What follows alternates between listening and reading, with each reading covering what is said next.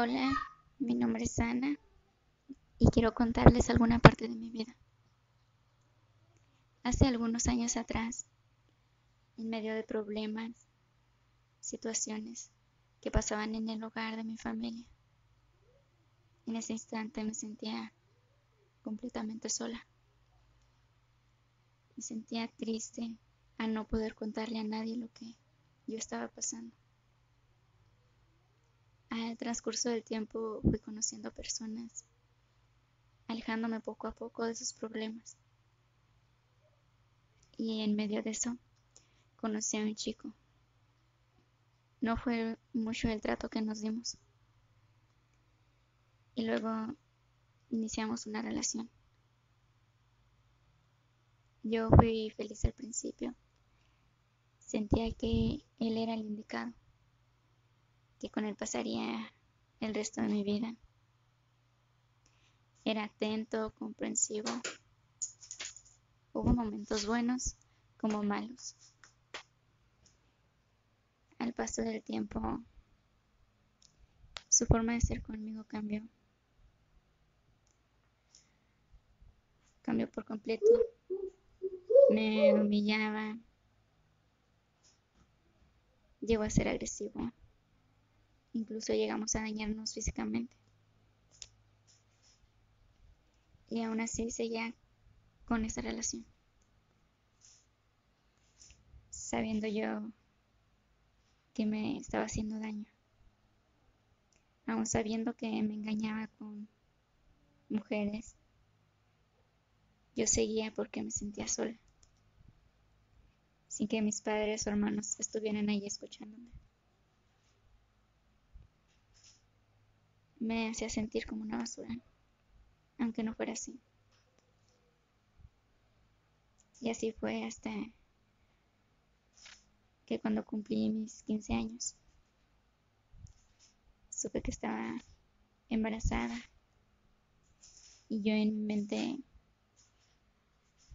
pensaba que él cambiaría por nuestro hijo,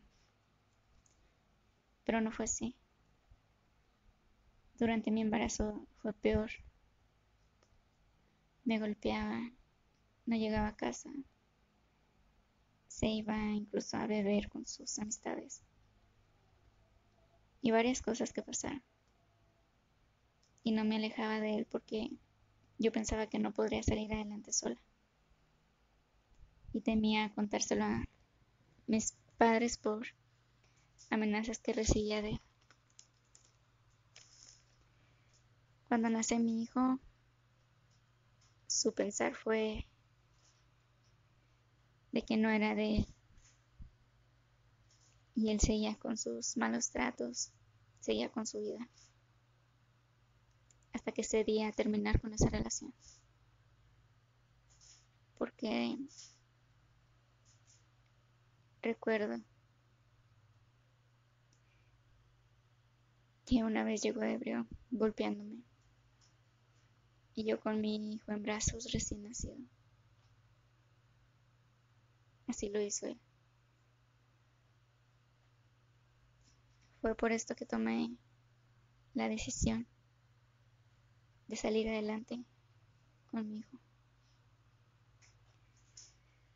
Son situaciones difíciles que quedan marcadas en tu vida.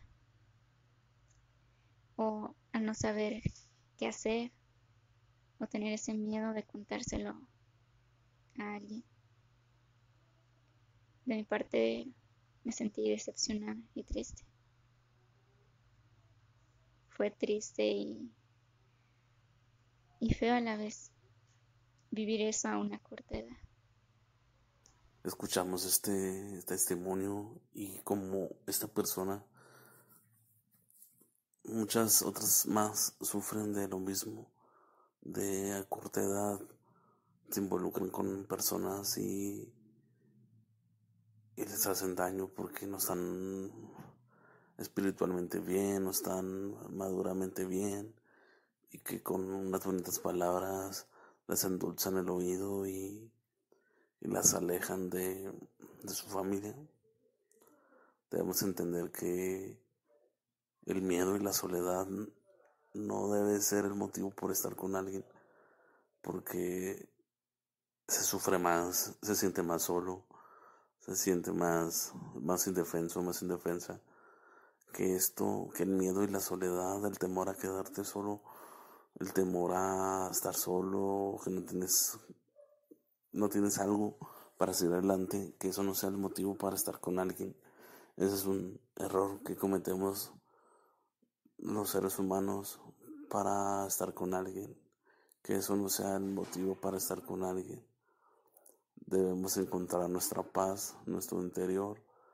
Debemos llenar nuestros vacíos con el único que lo puede llenar. El único que nos da esa paz, esa seguridad de que todo va a estar bien. No con palabras, sino que nos lo demuestra y que murió por nosotros en una cruz para darnos vida y vida en abundancia. Es importante entenderlo y darle nuestra vida. Estando con Él se va a vivir una vida diferente. No va a ser fácil, no va a ser fácil, pero Dios cambiará tu vida. Aceptando a Jesús en tu corazón, cambia tu vida por completo. Ahora escuchamos la segunda parte de estos testimonios con otro con otra persona que nos manda su su testimonio.